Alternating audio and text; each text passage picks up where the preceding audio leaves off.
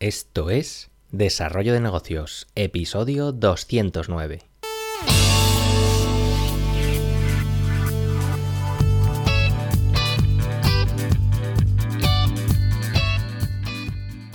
Muy buenos días, ¿qué tal? ¿Cómo estás? Bienvenido, bienvenida de nuevo al podcast Desarrollo de Negocios, el programa donde ya sabes que hablamos de ideas, de casos, de estrategias, de noticias, bueno, de todo aquello que puede ayudarte a crear y mejorar tus propios proyectos. Al otro lado del auricular, ya lo sabes, Álvaro Flecha me puedes encontrar en álvaroflecha.com. Y bien, ya sabes que los viernes toca la sección de negocios en directo, que bueno, es una sección más eh, filosófica, por así llamarla. Así que vamos al lío, porque hoy vamos a hablar de, éxitos y de fracasos, un tema que bueno, siempre es polémico. Ya te hablé en su día de los supuestos gurús de los negocios que venden, bueno, cursos a unos precios estratosféricos que te aseguran grandes resultados. Y bueno, me, daría igual incluso que esos resultados que te asegurasen pues fueran pequeños. ¿De verdad pueden asegurarlos? Eh, la verdad es que se lo tienen muy trabajado y son capaces de, atacar a, los puntos de dolor del usuario. No solo prometen resultados, sino que además también te aseguran que vas a lograrlos en, vamos, en cuatro días, como, como aquel que dice. Eh, bueno, tampoco quisiera hacer de este tema otro, otro episodio completo porque ya hablé de ello en su día, pero bueno, me sirve para introducir el asunto de, las medidas del éxito en los negocios. Eh, yo creo que cada persona pues tenemos un concepto de, de, éxito que puede ser muy diferente. Para unos será lograr unos beneficios netos mensuales de 3.000 euros, para otros será 10.000 euros. Eh, también habrá quien con ganar lo suficiente para mantener un estilo de vida pues más austero, pues mm, lo considerará todo un triunfo. Mm, por supuesto, no podemos dejar que, el éxito se rija únicamente por, el dinero. De hecho, para mí, y ya hablo desde mi propio punto de vista, pues el hecho de hacer lo que me gusta pesa más en esa balanza del éxito que todo el dinero que pueda ganar. Y te hablo de todo esto precisamente por el desarrollo de este propio podcast. Porque, bueno, hace un par de días, pues uno de vosotros eh, me preguntaba en Evox eh, sobre las escuchas de este podcast y cómo, cómo mejorarlas imitando las estrategias de podcast similares, eh, similares que, bueno, publican en un, en un horario pues completamente diferente al mío. Y claro, si miramos las cifras de escucha, pues podríamos considerar a este podcast como un proyecto fracasado.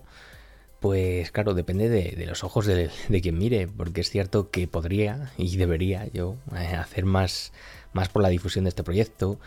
Y bueno, de paso me comprometo a hacerlo, porque ya te he dicho, tengo que volver a probar la monetización de, vamos, a, invertir en, publicidad en iVoox, en eh, y otra serie de cosas. También podría incluso, como sugiere, este oyente, pues cambiar el horario a ver qué pasa. No, no sé, puedo decir que creo que no va a pasar nada extraordinario, pero no lo sé, simplemente una creencia.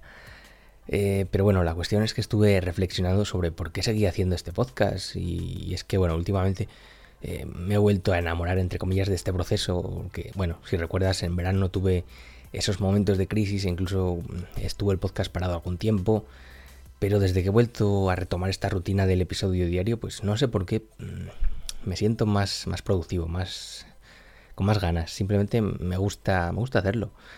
Eh, para mí es un éxito porque al final yo con, cada episodio mm, yo aprendo muchísimo. Eh, me ha creado también eh, el hábito de, escribir regularmente, de informarme más.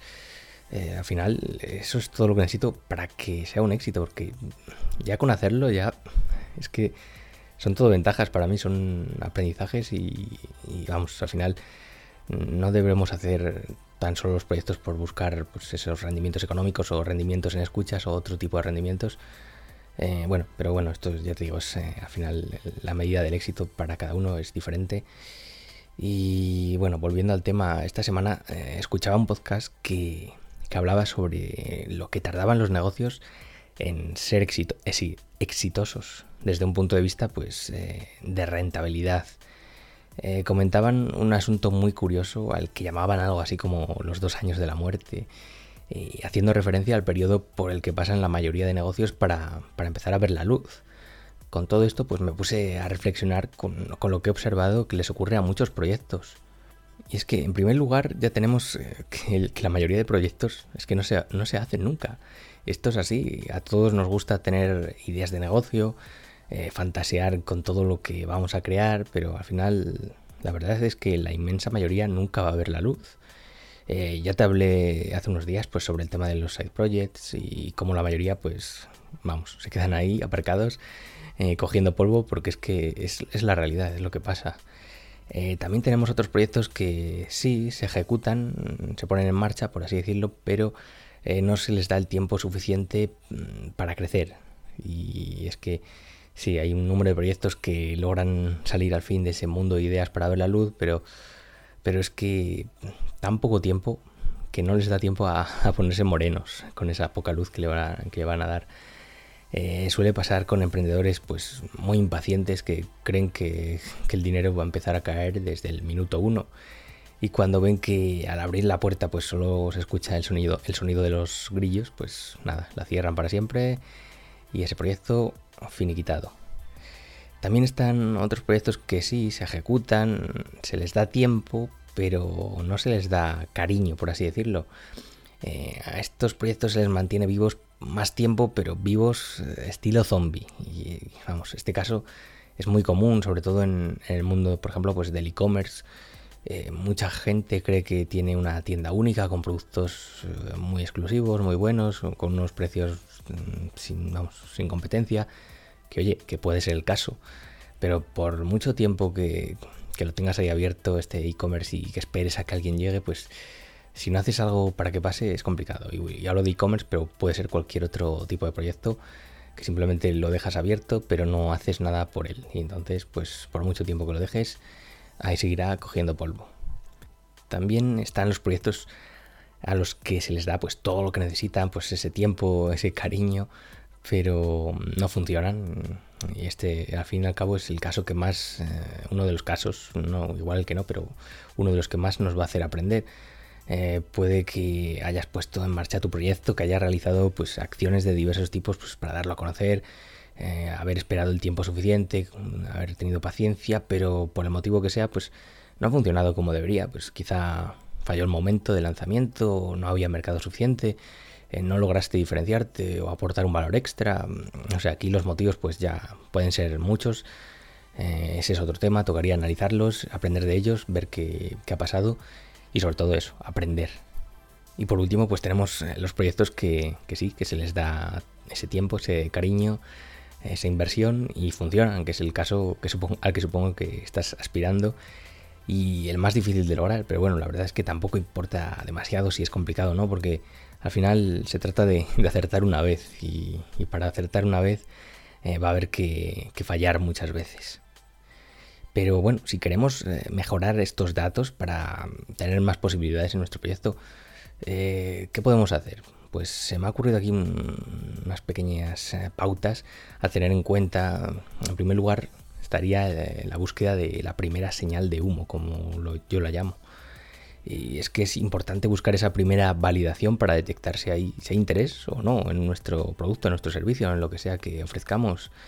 Eh, sin esta validación del mercado, pues corremos el, riesgo de perder mucho tiempo, sobre todo en un negocio que, nunca va a funcionar. Al final, cada negocio pues, va a necesitar una validación diferente, pues, tanto en tipo como en número. Yo aquí me aseguraría sobre todo de que de que esta validación eh, corresponde al mercado real y no al, típico grupo de, de full friends and family, o sea, bueno, de, los amigos, de la familia, de, tu entorno cercano. Eh, por ejemplo, si montas un, un, estudio de desarrollo de webs, pues que tu tío te contrate para crear la página de su charcutería, pues puede ser una buena señal, pero no sé, mejor asegúrate de, de llegar también a generar alguna venta a gente de fuera de tu círculo. Otro consejo que te daría es que te tiene que gustar tu proyecto. Porque, bueno, ya hemos dicho que puedes estar años trabajando sin alcanzar la rentabilidad de tu negocio o de tu proyecto, por lo que más vale que te guste lo que haces. Si de verdad te gusta, planteátelo como un proyecto propio que, va más allá de la rentabilidad y sácale pues todo el jugo ese para, divertirte, para, aprender en el proceso. No digo que no puedas iniciar un proyecto en un ámbito que no te gusta nada, pero final ten en cuenta que mm, el tiempo de pico y pala va a ser largo, o sea que yo desde luego no, no me metería en un proyecto que, que, no me hace mucho tilín. Más que nada porque, bueno, entiendo el tema de, de los negocios mm, más, más allá del rendimiento económico, pues eh, por esa pasión y, si no me apasiona nada eh, o es algo que no encaja con, mi estilo de vida, pues se va a hacer muy largo ese camino. Otro tema importante es el ejercicio de los hábitos. Para poder seguir el ritmo de, este pico y pala durante este largo periodo de tiempo que vamos a estar ahí hasta que sea rentable, pues vas a tener que implantar hábitos sí o sí. O sea, esto tenlo claro. Los hábitos, pues al final crean automatizaciones en, nuestra mente y nos ponen las cosas bastante más fáciles. En mi caso, pues por ejemplo, uno de los hábitos que más me gusta haber alcanzado es el de escribir ese episodio diario para, para este podcast. Cuanto más lo ejercito, pues más fácil me sale. Eh, además, pues cada día lo acabas disfrutando más, aprendes muchísimo y bueno, yo estoy encantado con, con ese hábito es vital en cualquier proyecto aclarar cuanto antes aquellos elementos claves que, debes eh, convertir en hábito para, facilitar la tarea de llevarlos a cabo. Y por último está el tema del acompañamiento, que es, un asunto eh, más de mentalidad que del propio negocio en sí, pero quizás sea tan importante o más que, eh, que cualquier otro factor. si emprendes un proyecto en solitario, pues al final ya sabes, vas a estar ahí bueno, eh, si, emprendes en solitario o, no, eh, esa montaña rusa del emprendedor la vas a vivir. Y dependiendo de tu fortaleza, pues es posible que, en uno de esos bajones emocionales, eh, si estás solo, por así decirlo, pues te dé por, mandarlo todo a paseo. Y es que el, apoyo de otras personas que, están en, en, la misma situación que tú, yo creo que es vital, porque te entienden. Y además en esos primeros momentos que son los más duros, pues más importante aún. Ya te digo, yo por eso tenía y tengo en mente el desarrollo de esta plataforma de, apoyo a emprendedores eh, para que nos demos acompañamiento en este viaje. Eh, ya sabes, eh, Escuela Emprende o como, como quiera que se llame al final. así que bueno, de paso te recomiendo que te apuntes a, a la newsletter que lanzo este domingo, la primera y que va a salir todos los domingos. Así que si no te has apuntado, ya estás entrando rápido, todavía estás a tiempo en mi web, en alvaroflecha.com, vas al blog y ahí tienes un cajetín de suscripción, así que no te la pierdas. Y bueno, yo creo que hasta aquí mm, basta ya por hoy de, darte la chapa con este tema del, éxito emprendedor, que nos estamos pasando de tiempo, ya sabes que a mí me gusta estar ahí en los 10 minutos, eh, no más, porque tu tiempo es muy valioso y no quiero mm, robártelo demasiado. Así que, bueno, lo dicho, eh, apúntate a la newsletter si no la has hecho. Y si, te, si te ha gustado el episodio, pues te agradezco esas valoraciones en iTunes, en iVoox y la plataforma desde la cual me escuches. Por hoy no me enrollo más. Nos escuchamos el lunes con un nuevo episodio. Un saludo.